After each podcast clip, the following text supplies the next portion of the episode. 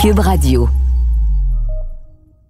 Alors, les amis, Patrick et Nadia, cette semaine, au podcast des méchants raisins, on va s'amuser.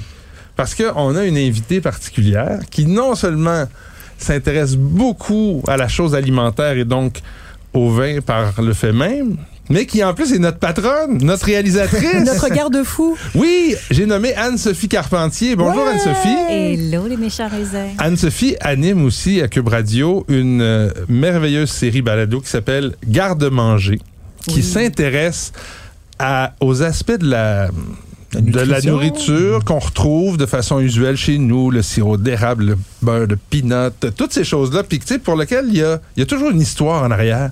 Puis, puis c'est intéressant de se la poser. Puis là, un jour, on discutait, puis Anne-Sophie a dit, oui, mais dans le vin, là, vous avez toutes sortes de choses. Mais en fait, Ouais. explique-moi, là. Tu veux, tu veux nous poser des questions, puis on va faire une thématique spéciale pour toi cette semaine. Les méchants raisins, garde-manger. Le garde-manger des méchants X, raisins. là, et X, là, méchant raisin, X, garde-manger.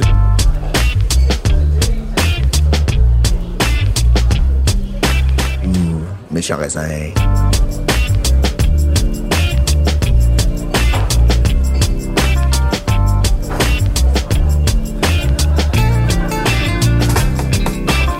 Les éditeurs ont sûrement, sûrement, sûrement déjà vu aussi sur les bouteilles un truc qui m'intrigue tellement. Oui. Puis paraît-il qu'il y a une histoire en arrière de ça. Euh, ben, le terme vraiment presque imprimé sur toutes les bouteilles de vin, c'est embouteillé au château. Mise en bouteille au château. Ou à la hein? propriété ou au domaine, ouais. Mais- Exactement. Puis ça, faut comprendre. Je sais pas, les amis, vous- on- je, je peux. je Ben peux- vas-y, vas-y. Ça aller? veut dire quoi? Ça veut dire Ben, quoi? en gros, c'est qu'il faut comprendre qu'avant, avant étant, euh, disons, avant la, pr- la première moitié du, euh, en fait, pendant la première moitié du 20e siècle, la plupart des vins à Bordeaux, qui était une grande région exportatrice, productrice de vin, les vins étaient pas faits par les gens qui cultivaient la vigne. Ils étaient faits par des négociants. Donc, c'est des gens qui allaient acheter des raisins des grandes propriétés. Souvent, c'était des propriétés très, très richissimes, euh, des grands des châteaux. Donc, d'où le terme château. Il y avait des belles propriétés derrière avec des, grandes, des grands terrains, des grandes vignes. Et ces, ces, ces propriétés-là vendaient les raisins, la récolte, à des gens qui dont c'était la spécialité de faire le vin et d'embouteiller ça. Puis de- souvent, ils disaient le nom d'origine ou même ils inventaient des noms. C'était des noms commerciaux. Là. On, est, on connaît, euh, je sais pas, le mouton cadet ou tu sais, des- il y a plusieurs vins génériques qui étaient produits avec des, des, des raisins qui étaient achetés à gauche et à droite. Et est arrivé un, un célèbre personnage dans la région euh, qui portait un nom absolument euh, aussi euh, sensationnel parce que c'était une grande famille de banquiers, donc les Rothschild, qui- Rothschild, selon les pays où ils sont, parce qu'il y a plusieurs branches de cette famille-là. Cinq. Hein? Exactement, bravo. Et donc, Philippe de Rothschild, qui, qui a fait acquisition, l'acquisition de, de Château Mouton, qui est devenu Château Mouton Rothschild, lui, c'était, à l'époque, était très connu parce que c'était un pilote automobile. Très, euh, très jet set, Très hein, glamour, playboy, playboy un peu. Et donc, il, il- il s'est intéressé à la vigne, devenu vigneron, et il s'est vraiment passionné de ça au point où il a décidé de changer. Il y avait beaucoup de moyens, d'ailleurs, c'était une famille très riche. Et il a décidé de créer dans, au, au domaine Château Mouton une ligne d'embouteillage, donc pour embouteiller son propre vin qui serait fait dans son domaine. Et c'était un grand coup de marketing à l'époque. Et ensuite, tout le monde a suivi. En quelle année? Tout Tu- le monde. Je- J'ai pas l'année par cœur. L'as-tu, toi? L'as-tu cherché? 1924. Et 1924. est-ce que tu sais, parce que c'est lui qui a été un précurseur aussi en mettant sur l'étiquette euh, les fameux tableaux, en fait. Oui, les- c'est- les, c'est associé avec des peintres. Artistiques. Et la première, la première reproduction artistique, c'était celle de Carlu, avec le le- l'espèce de... C'est Carlu qui était un, Qui était un peu, euh, Qui était un illustrateur, euh, disons... euh, Célèbre de euh, l'époque de- de- de- Voilà, mais qui, qui faisait de l'illustration, disons, commerciale. Et donc, qui avait fait une tête de, de, De- de, de- de mouton, mouton. en fait, avec les cornes, qui est devenu très classique. Donc, 1924, qui est la première, euh, première mise en bouteille au château. Et les Rothschild étaient souvent à l'avant de leur temps, donc ils avaient donné beaucoup de place aux, aux impressionnistes, à tous les peintres un peu à, à l'avant-garde. Donc il y a eu Dali, il y a eu Picasso, il y a eu vraiment tout le monde. Hein, les Ben, il y a grands- même eu Riopelle en Riopelle. 1978. Tout à fait. ouais. Euh, Il y en a eu plusieurs. Il y a eu Warhol, il y en a eu euh, Chagall, il y en a eu... De, de- Mais a- ça a changé, donc, tous- pour revenir à, à notre question de base de- d'Anne-Sophie, c'est que ça a changé beaucoup la dynamique de vente de, de- des, des vins de Bordeaux. Puis après, on s'en vantait. Donc, c'était comme un avantage. Si le vin était mis en bouteille au château, c'est qu'il y avait un gage de qualité qui était plus grand qu'un vin de négoce. C'est-à-dire qu'on ouais, voilà, on, on sentait qu'il y avait une origine un peu plus directe dans, dans, dans le vin, entre le vin et le, le- le domaine, plutôt que passer par les mains des euh, euh, justement des négociants dont on savait pas ce qu'ils allaient faire du vin, des fois ce qui on, on faisait des mélanges d'années, etc. Donc là, on était certain d'avoir une mise en bouteille au château avec une qualité euh, et une, une authentification, si tu veux, de, de l'année. Un peu comme une traçabilité. Une traçabilité, c'est un peu mais les- mais ouais. aujourd'hui, je trouve Ouais, que quand ça reste sur les étiquettes, c'est un peu comme un artefact. Parce que aujourd'hui, si le, le vin n'a pas Ben été oui, embouteillé au château, oui puis non, il vient d'un négociant. Qui, souvent, les négociants font de très belles choses maintenant, mais il n'y a plus de côté négatif ou Mais tu, péjoratif. tu trouves encore, euh, mais tu trouves beaucoup de vins de négociants aujourd'hui, donc Ouais, c'est ça. Et, et- c'est pour ça que c'est pas tellement. Il n'y a plus la dualité, le bon, pas bon. Bon si c'est mis en bouteille au domaine, puis mauvais Non. si c'est Non, pas il y mis a en des bouteille au domaine. Très mauvais vins mis en bouteille au domaine. Exact. Et là, ce que je viens de voir, c'est le guide achète des vins. Euh, donc, c'est un article qui a été publié sur leur site en 2017 qui dit que encore aujourd'hui, moins de 20% des viticulteurs Ah. mettent la majorité de leurs vins en bouteille à la propriété. Pourtant, ces mentions apparaissent sur une proportion bien plus grande de bouteilles vendues dans le commerce, car elles recouvrent des réalités bien différentes. Donc, les caves coopératives peuvent écrire mise, en, bouteille, à la domaine propriété, alors que ouais. ben, des fois, dans certains cas, ça peut être 2000 coopérants, donc Ben 2000 euh, viticulteurs, qui vont voilà. qui vont amener leur euh, leur raisin euh, à la coopérative. Le négociant peut également mettre à la propriété dans différents cas. Le plus classique étant quand il est lui-même propriétaire des vignes ou quand il achète des vins sur une propriété qui met en bouteille pour son propre compte. Fait que, tu sais, c'est très nébuleux comme mention. Est-ce que ça a vraiment un gage de qualité? Je saurais pas dire. Mais moi, chose- je peux, je peux Un peu vous comme la dire que- mention grand vin. Hein, C'est ça. On en parlera tantôt, mais, mais- mais moi, je moi, finir, finir sur la question de la mise en bouteille au château. C'est nous, on est des journalistes chroniqueurs, on s'est promenés dans plein de vignobles.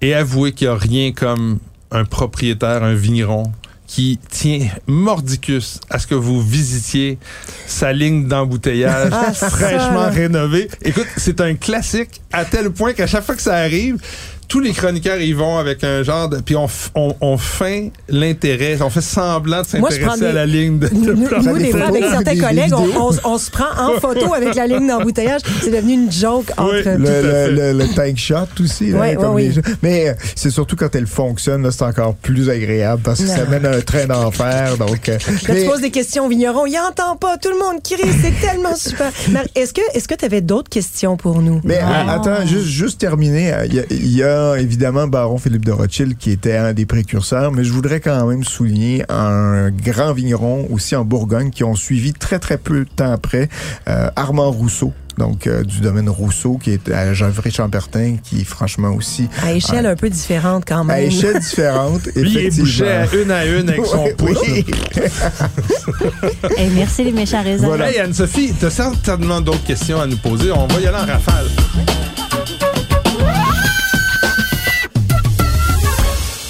J'ai une autre question pour vous autres. Vas-y, je t'écoute. Vieille vigne.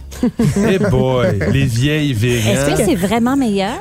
Euh, Moi, c'est très drôle parce que chaque fois que je vois vieille vigne et que je me penche là-dessus, je pense à notre collègue Nick Hamilton qui avait dit si sont vieilles les vignes, ils échangent quand? Et la, la mention mais vieille vigne n'est pas euh, Réglementée. ré- réglementée dans aucun pays à ma connaissance. Tu peux décider Donc- qu'elles sont vieilles à 6 ans parce qu'elles sont plus vieilles que celles de Ouais. 4 ans. Donc, il faut se fier Enfin, vraiment euh, sur la, la- la- il faut se fier vraiment sur la, la bonne foi du vigneron. Donc, on peut commencer à qualifier des vieilles vignes à partir de 25 ans, mais il y a des jokes aussi. Les Espagnols disent, contrairement aux Français, nous, nos vignes sont, nos vieilles vignes sont vraiment vieilles. Puis, on Tu parle de Grèce, vieux, ben, de vieux grenages de, de, de, de- entre 75 et 130 ans, 140 Ah, ans. ouais. Puis quand on arrive en Grèce, comme dit Patrick, là, ça, à Santorin, À Santorin, Ben, il y a des il y a des de cépages. 200, 250 ans. avec a- des racines de 700 ans. Ouais, Ouais, ouais. puis il y a des cépages, donc des régions qui, qui, qui, qui permettent à la vigne de, de, de, de vivre beaucoup plus longtemps. On pense à en- la, la gren- le grenache euh, au- en France, probablement un des, un des tops pour, la, pour aller... La longévité. La longévité. Oui, oui, c'est vrai, mais je pense que souvent, je sais pas, certains vignerons disent que quand les vignes sont conduites en gobelet, euh, Ouais, c'est ça. mais il y a moins de taille, il y a moins de. Mais euh, mais en même temps, je, je sais pas, mais moi je pense que juste pour con- pour conclure la, la la question, en tout cas pour au moins y répondre, parce que est-ce que c'est un gage de qualité? Ouais. Euh, Ça dépend, ça dépend de plein de facteurs, mais à, à- à- Comment? OK, non, mais à- je, vais, je vais dire qu'à à région égale, à rendement égal, euh, un vigneron qui a des jeunes vignes versus des vieilles vignes, les vieilles vignes vont parfois avoir une tendance à donner des vins avec un peu plus de profondeur. Mais après, Mais en gros, c'est parce que le- souvent, les vieilles vignes vont donner moins de raisins. C'est qu'à vers la fin de la vie, elles donnent moins de raisins. à partir de 25, en 25 et 40 ans, commence le, le- le rendement commence Parce à que des vignes de le 100 ans, 25, des fois, c'est il va à peu près habituellement le sweet spot là. Ouais, mais en même temps, c'est qu'en très très très jeune, en fait, les vignes on vont donner des vins qui sont hein. surtout des, des- vont donner des, des vins qui sont surtout fruités, faciles à boire. La complexité, la profondeur va s'installer plutôt vers 15 ans. Mais en même temps, c'est c'est une généralisation parce que si tu prends par exemple la Turque 1985, qui est une tuerie Ouais, ouais, incroyable, les vignes avaient quatre feuilles, quatre, quatre, Ouais. quatre ans, tu vois. Donc, euh, tu peux faire du vin à partir de Ouais, 3 ouais. ans. trois, euh, ouais. quatrième feuille, habituellement, Ouais. c'est là où Mais tu ça- commences à avoir du. C'est ça. Mais bon. Est-ce qu'il y a vraiment une empreinte terroir quand les vignes ont 4 ans puis que les racines sont à peu près euh, Non, mais moi, ce que j'ai toujours 30 entendu, ce que j'ai toujours entendu, c'est que la- la- le vieux cep de vigne a une- un système racinaire très, très complexe avec, avec les années et qui, pro- tout ça, là, ça, ça draine de, de- de- de- des nutriments pour très peu de, grappes de raisin. Donc là, on concentre un peu, c'est un peu l'idée des faibles rendements. Mais c'est, est-ce que c'est du marketing, ça, ou si c'est réel? Ben, là, il y a certains, tous les pas, vignerons s'entendent pas là-dessus. En fait, euh, je me souviens, en fait, on avait, j'avais posé la question et là, évidemment, le nom du vigneron me revient pas. Euh, il est situé dans le Languedoc-Roussillon. Il est distribué depuis super longtemps. Montpérou. Euh, non, c'est pas ça. Montpérou, C'est non? même pas ça. Non, Montpérou, c'est une région. Non, c'est Dopillac, domaine Dopillac. Dopillac, euh, Sylvain Fada. Sylvain Fada. Et donc, Sylvain Fada disait, je je suis tannée d'entendre toujours, toujours dire que le Carignan est pas bon avant d'arriver À 50, à 50, 60 60 ans. Le Carignan, c'est un, un cépage très, très vigoureux. Si tu prends des jeunes vignes puis tu limites leur rendement, le, le, le Carignan peut donner d'excellents résultats en jeune dans, âge. dans- et tu les, tu les plantes dans un bon endroit. Lui, il, y a, il y a- il y a les cocaillères, là, cette Ouais. espèce d'arène qui tourne et tout. là, puis il y a en haut, dans les il y a terrasses du les Larzac. Zinfandel en Californie aussi qui, Ah oui, qui les se vendent d'aller chercher des 100, 125 ans parfois. Oui, puis en Afrique euh, du Sud aussi, il y a certains vignerons qui n'ont pas de vieilles vignes en Afrique du Sud, puis qui disent, ben moi, je pense que mon chenin est au moins aussi bon que des chenins de vignes centenaires. Donc, je sais pas si ça a une valeur vraiment. Euh, je pense En que fait- ça dépend du vigneron. Ben c'est ça, c'est- ça la, à la, la face vigneronne. du vigneron ou du Ben, vigneronne, ouais. mais je suis pas sûr que ça soit un gage de qualité. Mais ce que ça veut dire, c'est qu'il faut continuer à écouter vos suggestions. Ah, D'ailleurs, euh, ça, ça donne soif tout ça. hein?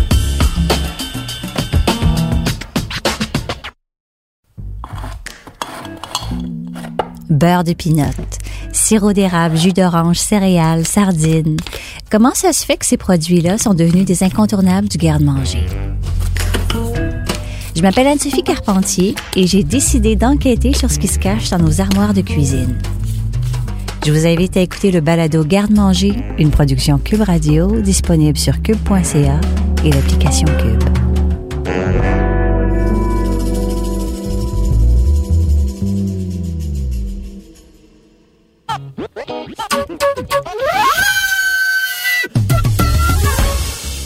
Il y a une autre chose pendant que tu nous sers, mais il y a une autre chose dont on n'a pas parlé.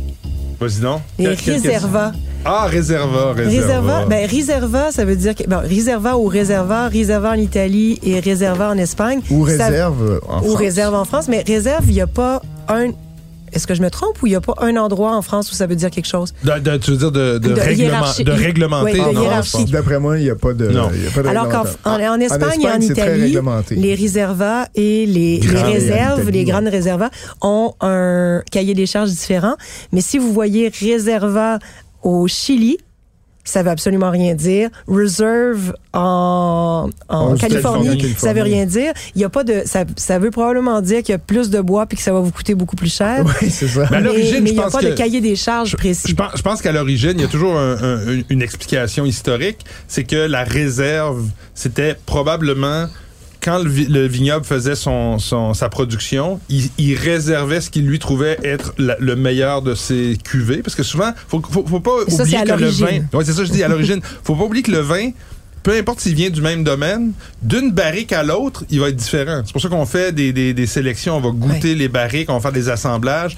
Et c'est là des fois que les, les châteaux vont faire des seconds vins avec les barriques un petit peu moins prometteuses, le grand vin avec les barriques plus prometteuses. Et, et la réserve, moi j'ai l'impression que ça vient de là. Et après, il y a des pays qui l'ont officialisé en disant, ben, tes- ta réserve, ça va être ça, ça, ça minimum, et etc. Oui, les- donc les, les pays, deux pays surtout, c'est vraiment l'Espagne et l'Italie. Mais ouais. sinon, c'est surtout devenu une, une- un truc marketing de grosses boîtes où on prend le même vin, exactement le même vin. Oui, il y en a un qu'on y donne, euh, dans lequel des fois on va juste mettre des copeaux. Euh, ouais. Puis on va l'appeler Special. Reserve. Special Reserve. Mais non, Donc- mais il y a beaucoup de marketing, hein, on le dit, euh, puis on, en- on voit, il y a du marketing qui date des années 20 avec euh, mise en bouteille au château. Il y en a qui datent euh, probablement un peu plus tard avec la réserve et qu'est-ce que ça Ben, veut de dire ou pas nature, dire. c'est la Maintenant, maintenant, il y a nature, il y a biodynamie, il y a tout ça, tout ça c'est à la fois des trucs Vegan. réels sur lesquels il y a des vrais éléments qui viennent influencer le goût du vin et, il y a- et c'est influencé aussi par le marketing et le désir de vendre. Je veux dire, c'est normal. Toute entreprise veut que ses produits Ouais. se vendent. Et ça marche. prennent- Donc si ça fait. marche et auprès du consommateur, ça veut dire que Et voilà. ils ont raison. Et Donc, voilà. mais Anne-Sophie, c'était Tu reviendras fun. nous voir. C'était le Avec fun. plaisir. Elle vient de nous voir. Je reviendrai. Et là, pendant que tu parlais, qu'on se parlait, Anne-Sophie, Patrick, il nous a rempli les verres d'un vin blanc, Très bon. Oui. délicat. Moi, je vais, je, vais, je vais être bien honnête, j'ai eu une petite déception. Ben, moi, je trouve ça un peu Euh, retenu, là, en, au nez. Je- C'est je- ouvert aussi samedi, donc il y a trois jours à peu près. Écoute, Sous vin. Si les tu- blancs se tiennent, excuse-moi, un peu plus souvent, un un peu plus longtemps, je trouve, que les Moi, chaque fois que je souvent. sens un vin puis que je me dis, Caroline, qu'est-ce que ça sent, je me- j'ai toujours une, une seconde de pensée, est-ce que j'ai la COVID? ou, si- ou si ça sent rien. Mais, ça Mais- sent pas grand-chose. Honnêtement, et on n'est pas dans quelque chose de très, très Ah, moi, je trouve ça. Ah, moi, il y a quand même. Vas-y, Nadia.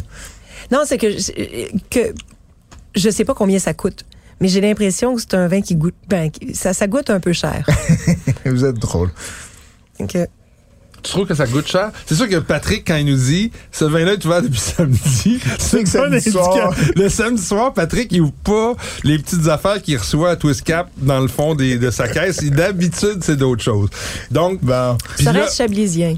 Ah, mais je te trouve très forte, euh, cher collègue. Je suis. euh, moi, je, j'ai, Mais en je bouche, voyais pas de très chablis chablis. du tout, du Ah, tout. mais en bouche, oui.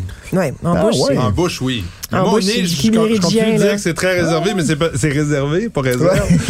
mais c'est peut-être dû au fait que ça fait quand même euh, trois jours, euh, quatre jours que c'est ouvert. Ouais, mais habituellement, je suis assez euh, quand même. je- je- le lendemain, je mets le vacuvin parce que en, en fonction, j'essaie de, de- de me dire, ah, je vais essayer de faire goûter ça aux collègues ou pas. là. Ça, c'est les amers, les amers et l'acidité, le- le- le- le- la rencontre des amers puis de l'acidité qui m'ont fait dire Chablis. Mais sinon, point de vue profil aromatique, c'est vraiment de la poire mûre. Oui, c'est mûr, c'est très mûr. C'est un millésime mûr d'ailleurs, mais qui, qui a une très très bonne acidité. Je pense que on compare à on le sent. 17 à 14. un peu- C'est 18?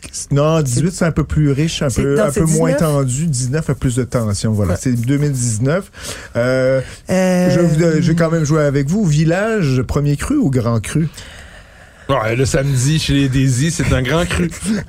Mais pas toujours. ouais, premier, Non. on est en premier cru. premier donc, cru, mais euh, du côté rive, euh, rive droite. Non, je pense que c'est rive gauche. On est euh, premier cru. Vaudevé. Ah. Donc, ben. euh, moi, c'est Roland un- l'aventureux. Oui, c'est un Quel beau nom. Quel beau nom. C'est un, un domaine que je ne connaissais pas. Donc, euh, j'ai- L'aventureux et l'aventureux s'écrit L-A-V-A-N-T-U-R-E. Ouais. C'est- C'est l'aventureux, Aventureux. mais il doit être aventureux aussi, j'imagine. Donc, euh, Chablis Premier Cru Vaudevé 2019 en vente à la SAQ actuellement. Euh, C'est combien, ça, dans les c'est autour 60? de 54 dollars 50, je pense. Euh, c'est assez bon. Euh, et- et la déception me venait du côté, je trouve, un peu... euh, j'ai l'impression qu'il y a un côté travaillé, boisé. Je me demande si on il n'y a pas un peu de fût neuf là-dedans. Ouais. Moi, je suis assez puriste à Chablis. Ouais. Là, j'aime bien avoir ce côté très, très tendu, très Minéral. minéral, euh, Mais chiméridien dont tu parles, mais que tu as retrouvé. Donc, c'est c'est Je peut-être comprends moi ce que qui- tu veux dire, mais en même temps, tu vois, je, trou- je trouve la richesse du fruit. Mais moi, ce qui me dérange surtout dans les chablis, c'est deux choses, soit des raisins verts. Ah, ça, Donc, le, côté, ça, ça, ça me- ça- et le côté travail des lits tellement important que tu finis par avoir une sucrosité en bouche, un peu comme du sucre, souvent, sucre ceux à qui- glacer là. souvent, Oh. ceux qui font ça, ils mélangent, ils, ça, ils utilisent des, des belles levures sélectionnées. Là, tu Ouais, vois. ouais, on ouais, on nommera pas de nom. c'est ça, exact. Mais il est très bien distribué au Québec.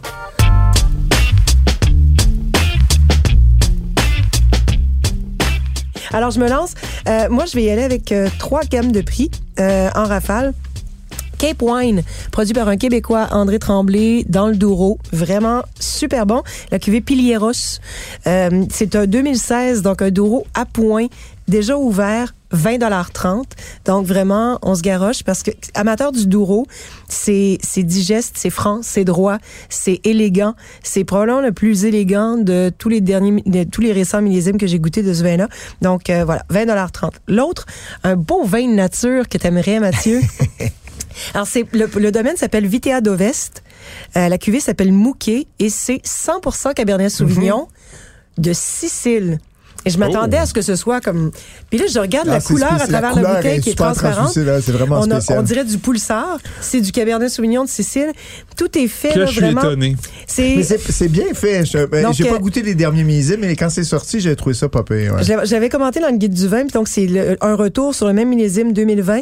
Euh, donc euh, situé entre Marsala et Marazza del Porto, donc vraiment dans la, partie ouest de l'île.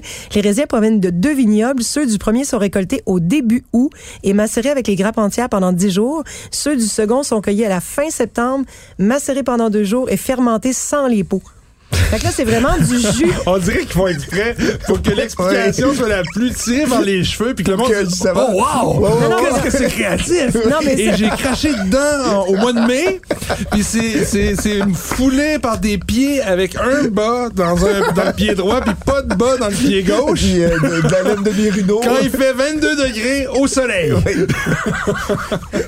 Non, mais en gros, là, si je fais la traduction, messieurs, dames à la On maison. on s'amuse, on s'amuse. Ben oui, c'est drôle. Mais le, ceux récoltés en, en vraiment très, très frais sont macérés un peu. Puis ceux récoltés plus tard sont, pr- sont pressés puis sont, sont, sont faits presque comme un rosé. Donc, c'est un mix de, de, deux, de, de, de deux vignobles de Cabernet Sauvignon vendangés à des dates complètement différentes. Vinifié différemment. Vinifié Vinifié différemment. différemment. Puis un qui est presque un rosé, puis l'autre qui est, qui est un rouge, Macération, assemblés ensemble. ouais. 11,5 d'alcool. Euh, c'est juteux, c'est vraiment... est-ce qu'il reste quelque chose de la signature du Cabernet Sauvignon après ça ou si c'est ça a l'air d'un rosé? euh, Ben, Ça goûte le C'est ça. Ma, ma note finale, c'est jamais j'avais goûté un cabernet si juteux et affriolant, encore moins en Sicile.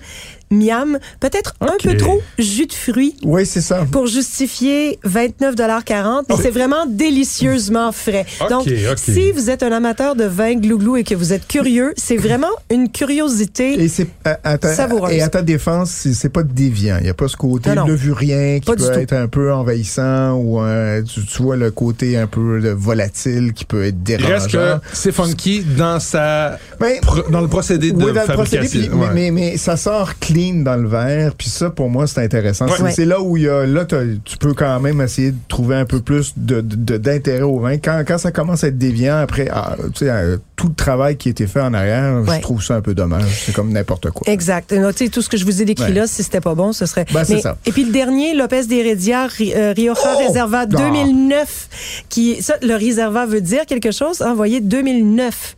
Donc euh, on est en 2022, ça vient juste d'être ans, commercialisé. Euh, oui, minimum 4 ans, mais chez Lopez d'Heredia, euh, C'est 6 à 8, je pense, c'est habituellement. 9, 10, 11, 12, 15. Ça dépend des Euh, millésimes, en ouais, fait. c'est ça. Donc, euh, 2009, qui vient tout juste d'arriver à la SAQ, c'est 62,75 mais ça vaut pleinement son prix. C'est, en Vous même avez temps, quand même euh, 22 un vin ans. là. de 12 ans. Euh, c'est complexe, c'est profond, 13 même. c'est long. Et je dirais que le 2009, des, des récents millésimes, là, après 2007, 2008, c'est en tout cas de loin le meilleur On depuis vient- 2006. Parce que 2000, ouais, 2006 2007, était grand. 2007, 2008, j'ai été un peu Ouais. sur ma fin. Si, vous, Tiens. si, si 2007, 2008 vous ont laissé sur votre fin, 2009 devrait vous rapprocher des standards de 2006. Donc, euh, vraiment à acheter. Pas goûté Good. encore, malheureusement. Ouais. Super. Ben écoute, moi, euh, la semaine dernière, on parlait de Barolo. C'est toi qui avais parlé de, Ouais. de Barolo. J'en- moi aussi, samedi dernier, Le j'ai. Silvio Grasso. Ouais, moi, je vais aller euh, vers Arnoldo Rivera. Oh là là. De- de- et là, le nom du vin, vous allez me- me m'excuser, là, mais c'est. Ah, Ben, t'es dit 11 que, communes. euh, OK, 11 communes. C'est plus facile à dire. Hein? mais Undicicomuni. Undici comuni. Ouais, mais en un mot, en Ouais. plus. C'est un peu, un peu difficile à dire. Donc, le Barolo 2016. Donc, euh, qui est pas donné, ben, qui est pas donné. On le disait euh, la semaine dernière. Dans le range de 50 dollars, là, on a, on a un niveau de qualité qui est au-delà de ce qu'on retrouve souvent dans les Barolos génériques à 30 pièces. Et là, on le voit. Par contre, celui-ci est vraiment dans dans la dentelle. On n'est pas du tout dans le Barolo euh, euh, avec une, une- un- du coffre euh, qui nécessite de vieillir encore. Il est très, très prêt à boire maintenant. Et euh, des arômes de framboise, de petits fruits rouges avec des notes un petit peu goudronnées. Mais c'est vraiment un, très, très beau vin, très, très raffiné, que vous pouvez servir avec de la volaille, quelque chose de, fin, pas trop euh, viande rouge, là, et vous allez euh, trouver votre, votre bonheur. C'est vraiment superbe. Ma deuxième suggestion, je sais pas si c'est nature, ça, mais c'est dans le style, mais pas. Je pense que c'est plus bio, euh, biodynamique. Donc, euh, on est en Espagne. euh, euh, Myrianus de Scheller Credo. Mhm. De- C'est bon. C'est très, très bon. Ça, c'est un côté euh, pêche. Donc, vraiment, là, qui rappelle presque du Viognier. C'est Xarello qui est le, le, le- Oui. le cépage principal de. En fait, c'est 100% Xarello. Euh, très beau dans le aussi. Ouais, dans le c'est ça. C'est un vin vraiment avec un nez envoûtant. Je reviens les notes de pêche, de fleurs, de. On est dans, dans quelque chose de très, très euh, parfumé Mm. et, et invitant. En bouche, c'est d'une superbe texture. C'est quelque chose qui, qui est long en bouche. Pour le prix, 20 5 Ça a beaucoup de caractère pour le prix. Oui, oui, franchement, très, très, très beau. Et, euh, un cla- et on commence à le revoir de façon régulière à la SAQ. Je- je- J'apprécie beaucoup, beaucoup ce vin-là. Et là, il y en a beaucoup dans le, dans le réseau.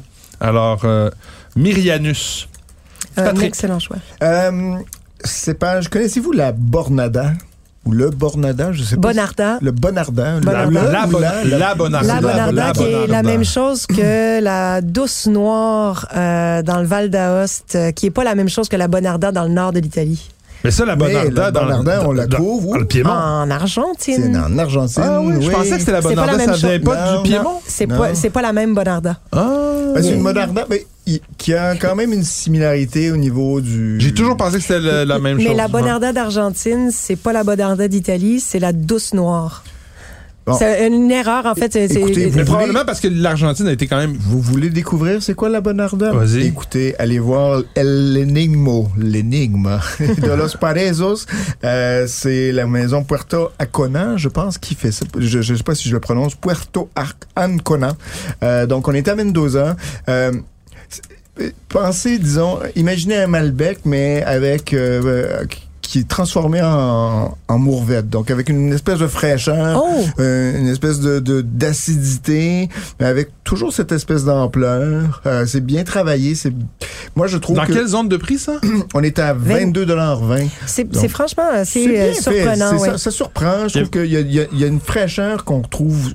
L'acidité, moins- la Bonarda, c'est quand même Oui, c'est ça. une belle acidité, ce qui est rare en Argentine. Puis des tanins un petit peu plus, disons, euh, euh, euh, rustiques que- qu'on trouve par Moi, je me souviens Malbec celle de- argentin, souvent qui est, un peu lissé, qui est un peu riche, qui est un peu. Il y avait une Bonarda de Urquell, je sais pas si c'est Oui, ça oui, s'appelait, oui. qui est de- de- d'Argentine aussi. Qui, qui, qui est là depuis longtemps et c'était pour moi la référence dans le- le- la En fait, Bonarda quand tu vas en, Arge- argentine. quand tu vas en Argentine puis tu goûtes plein, plein, plein de, de Malbec, puis à un moment donné, tu tombes sur une Bonarda, Bonarda. tu fais Oh! comme, Hum, ça fait du Enfin bien. de l'acidité, Ouais, ouais, ça, enfin ça s'appelle la fraîcheur. Donc, euh, écoutez, c'est- c'est c'est 22,20 Il y en a partout dans, dans les réseaux SAQ en ce moment. Donc, c'est c'est franchement intéressant. 2016, donc on a un peu... euh, De on- vieillissement, oui, on, on- déjà une nuance un peu secondaire qui apparaissent, mais encore avec beaucoup de fruits, franchement. Euh, réglisse, euh, c'est c'est notre un peu épicé. Moi, j'ai trouvé ça fort intéressant. En tout cas, ça, ça, ça permet de- de- d'expérimenter autre chose que euh, le Malbec Ouais, euh, de découvrir argentin, l'Argentine ailleurs. qui- qui- voilà, qui, qui est, qui est très bon, mais euh, bon, ça me manque l'Argentine. euh, Argentina. Euh, et puis le deuxième, euh, Château Poico, en fait, que vous connaissez sûrement, Oui, que- ben oui. qui fait des très beaux rosés, des très beaux rouges. Là, c'est la cuvée Les Complices 2018 qui viennent d'arriver à la SAQ, 21,35 On est à peu près moitié-moitié Grenache Syrah. Alors, vous allez avoir ce côté à la fois floral, syrah, un peu poivré, mais avec un- cette touche un peu réglissée en arrière de cerise, euh, un côté joufflu un peu, presque juteux, avec des, des bons tanins. C'est, c'est, c'est un style un peu plus moderne, habituellement, chez Poico. C'est euh, Poico, hein? travailler- P-U-E-C-H, trait d'union, H-A-U-T. Ce qu'on prononce, ce qu'on prononce souvent puèche haut. Non, c'est Poico, c'est ça ce que Ouais, je dis. Oui, mais je, je, je, le- je, Je- pour les auditeurs parce Pour les que c'est Québécois pas, pas disent évident. Poico, c'est pas Ah, P-U-E-C-O. Non, non, c'est ça. tu fais bien de le. donc, et qui a une tête de mouton aussi, d'ailleurs, sur, le- exact. sur l'étiquette, vous allez le retrouver facilement. Donc, 21,35 de, des des des des des- des suggestions, donc abordables cette semaine. Ouais. Euh, et À part mon des- Barolo à 50$, piastres, mais oui. Et, Oui, mon, Lopez d'Heredia à 65. Oui, c'est ça. Donc, la semaine dernière, euh, de- excusez-moi, donc c'est disponible aussi dans tout le réseau SAQ, donc euh, fort intéressant en ce début de printemps. Voilà. Super. Hey, je peux-tu vous euh, faire goûter une dernière affaire? c'est vrai, c'est le printemps. Ça a l'air d'une petite d'or. Ouais, tu vois, la petite dent à, à torche. Oh, je pense que je sais c'est quoi. C'est pas du vin, en tout cas. Non. C'est pas Je du pense vin, que ça. c'est- La c'est bouteille, quoi? on a la forme de la bouteille qui est Merci. étrange. C'est peut-être. C'est brun, c'est ambré, en fait. OK, un liquide ambré. Non, je pense que je sais pas c'est Oh quoi. boy! Ah, tu l'as mis dans. C'est toi qui l'as transvidé dans. Non, un- non, non, non. Ça j'ai vient rien là-dedans? touché. C'est dans une petite bouteille. Parce qu'on dirait un Porto, on dirait un Porto euh, 20 ans, là, tu sais, un Tawny 20 ans, quelque chose du genre. Est-ce que c'est québécois? Non, c'est pas québécois. Est-ce que c'est portugais? C'est c'est très certainement portugais, mon cher c'est monsieur. c'est- c'est un Porto C'est un 20 ans. Porto. Non, mais je, je te demandais si c'était genre euh, imp- un importé, embou- embouteillé au Québec. Ou un Non. Colheita de vieille, euh, de vieux Donc, millésime. euh, tu dégustes bien, Mathieu. On voit que tu connais tes classiques sucrés. Euh, donc, c'est un... Attends, j'ai même pas goûté encore. Ah. Ben, j'ai- Hey, pour une fois que c'est moi qui trouve les affaires J'ai juste regardé, j'ai juste, j'ai juste regardé la couleur, brièvement senti, puis regardé la bouteille. Non, mais welcome to my world. À l'époque du temps, je regarde un vin, puis là, t'es là, c'est ça, c'est tel coteau de 2016, de tel producteur quand il y avait la grippe. Mais la bouche est... La bouche est... est- De vieille vigne. Moi, oui, de vieille vigne, mise en bouteille au château. Non, mais, oui, je pense que, Mathieu, Un vieux Colheita ou un Tawny 20 ans blend, là, c'est. Moi, je dirais un Colheita, peut-être. Non, Non, un vieux Tawny. c'est, trop complet pour être un Colheita. OK. Ouais, c'est- Euh, est-ce- Il y a- mais il y a, il y a- il y a quelque chose qu'il faut que vous trouviez Mais il qui y a un est style. unique, euh, qu'on retrouve pas dans les tannies habituellement de mention d'âge. Ah ouais? Donc, c'est pas un Tawny de mention de. de- oui, c'est un tanny de mention d'âge. Donc, je vous le il donne y a en tellement mille. plus de structure. Wow, 30 ans! C'est un 30 ans. Aïe aïe! C'est un Porto blanc. OK, c'est un Porto blanc, c'est pas un Porto Tawny. C'est un- un Porto Tanny, effectivement. Mais fait Ben, à partir d'une base de blanc. de vin OK. de, de, de tanny Donc c'est un donc c'est blanc. un blanc qui a foncé en dont la couleur est devenue plus foncée plutôt qu'un C'est vrai, rouge je dont la trouvais couleur est pas. devenue Je le plus pâle. Ouais, Même pour- un Tawny, je Ouais, trouvais pas. ouais. Donc, euh, Quinta, donc... euh, C'est très intéressant. C'est combien? très Parce que c'est cher d'habitude des, des 20 ans. Imagine un 30 ans. C'est c'est pas donné. Ça goûte et ça coûte cher. On est C'est pas bon mon diabète, ça non plus. Euh, je pense qu'on est autour de là-dedans. 85 Euh, La demi-bouteille. le, Le- le 500 millilitres, c'est ça. Ça a été ouvert samedi, ça. Et combien de grammes de sucre? Ah, tu vois, ça, ça a mieux tenu Puis, que. euh, Ça, ça doit être à près 90, 100 grammes de sucre Donc, par c'est- litre. c'est pas si cher. 60, ouais, ça, ça reste quand même pas donné. C'est 72 dollars pour 500 ml. Ouais, Euh, quand on pense au prix de, l'amortissement sur Ben 30 non, mais c'est ce que j'allais dire. Oui, Au moins ça. pour un vin qui a 30 ans, tu comprends. Puis en fait, on dit 30 ans, mais il faut comprendre que c'est une moyenne. hein. Donc, il y a Ouais. des, là-dedans, il y a un assemblage de vins qui ont 40, Mhm. 50, d'autres qui en ont 15, 10. Ça donne une moyenne de 30 ans.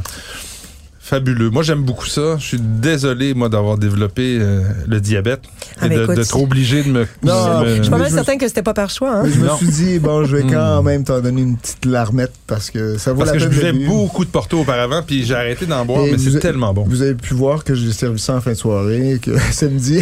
Vous avez été sage, vous avez été sage. sages, Ou hein. alors, vous étiez tellement bourré avant pense que les gens avaient ça, ça a été le dernier clou sur le cercueil. hey, en tout cas, merci Patrick. On a hâte d'aller chez vous samedi soir prochain. Hein, euh, tu nous inviteras avec toutes les belles bouteilles que toujours vous les bienvenus, toujours les bienvenus. Super. Ben, On apporte le Nadia, t'as-tu fait, t'as fait tes, tes recommandations, toi? Oui. Bon, ben, on se salue. À la semaine prochaine. Cheers!